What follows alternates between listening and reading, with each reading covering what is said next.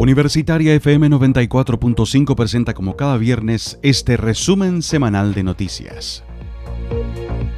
Luego de dos años de trabajos fueron repuestos semáforos en rotonda de sector Amunátegui y Cisternas.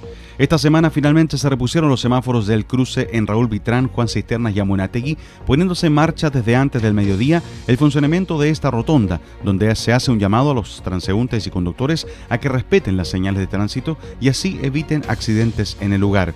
Este es el último cruce apagado en la comuna de La Serena que se encendió esta semana. El último estudio técnico que se realizó definió la operación de la rotonda. Para esto se realizó una mesa técnica con Vialidad, Serviu, la UOCT, Carabineros y el municipio, señaló Alejandra Erazo, ingeniera en tránsito de la Dirección de Tránsito y Transporte Público del municipio. En el lugar también entró en operación una cámara de televigilancia que permitirá hacer modificaciones del tránsito en horas punta y en tiempo real. Nuevos incidentes entre inspectores municipales y vendedores ilegales se registraron esta semana en zonas céntricas de las comunas de Coquimbo y La Serena.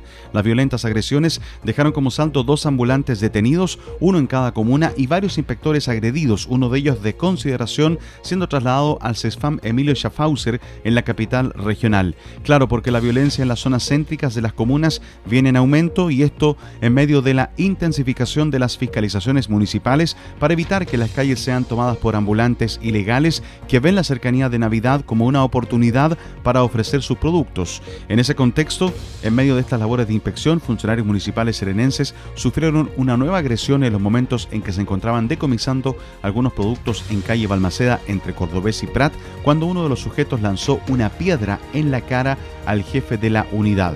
Respecto a esta situación, el director de Seguridad Ciudadana de La Serena, Gonzalo Arceu, explicó que la pedrada le ocasionó una lesión que obligó a ser trasladado al eh, CESFAM Emilio Schaffhauser junto con otros inspectores que resultaron con lesiones de diversa consideración. Producto de estos hechos, el autor de la agresión fue detenido por personal de carabineros tras identificarlo gracias al apoyo de las cámaras de seguridad del centro.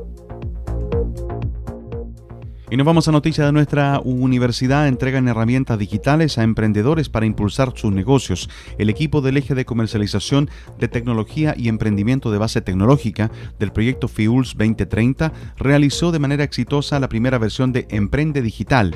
En esta instancia se realizaron cinco talleres asociados a la transformación y el marketing digital, dirigidos a emprendedores. Se destaca la participación de un total de 172 personas de la región de Coquimbo. Respecto a la iniciativa, el profesional del eje de comercialización de tecnología y emprendimiento del proyecto, Cristóbal Rivas, indicó que la instancia se desarrolló con éxito ya que nos permitió reunir a emprendedores emergentes y consolidados quienes durante cinco días recibieron conocimiento y herramientas digitales gratuitas y contingentes a las tendencias sociales con la finalidad de favorecer la transformación digital. Felicitamos a todos quienes estuvieron presentes y recibieron su constancia de participación. En los talleres realizados se abordaron las siguientes temáticas. Introducción al marketing digital, uso de redes sociales para el emprendimiento, conectando a través del contenido, estrategias digitales para el emprendimiento y cómo gestionar mis pedidos y ventas online.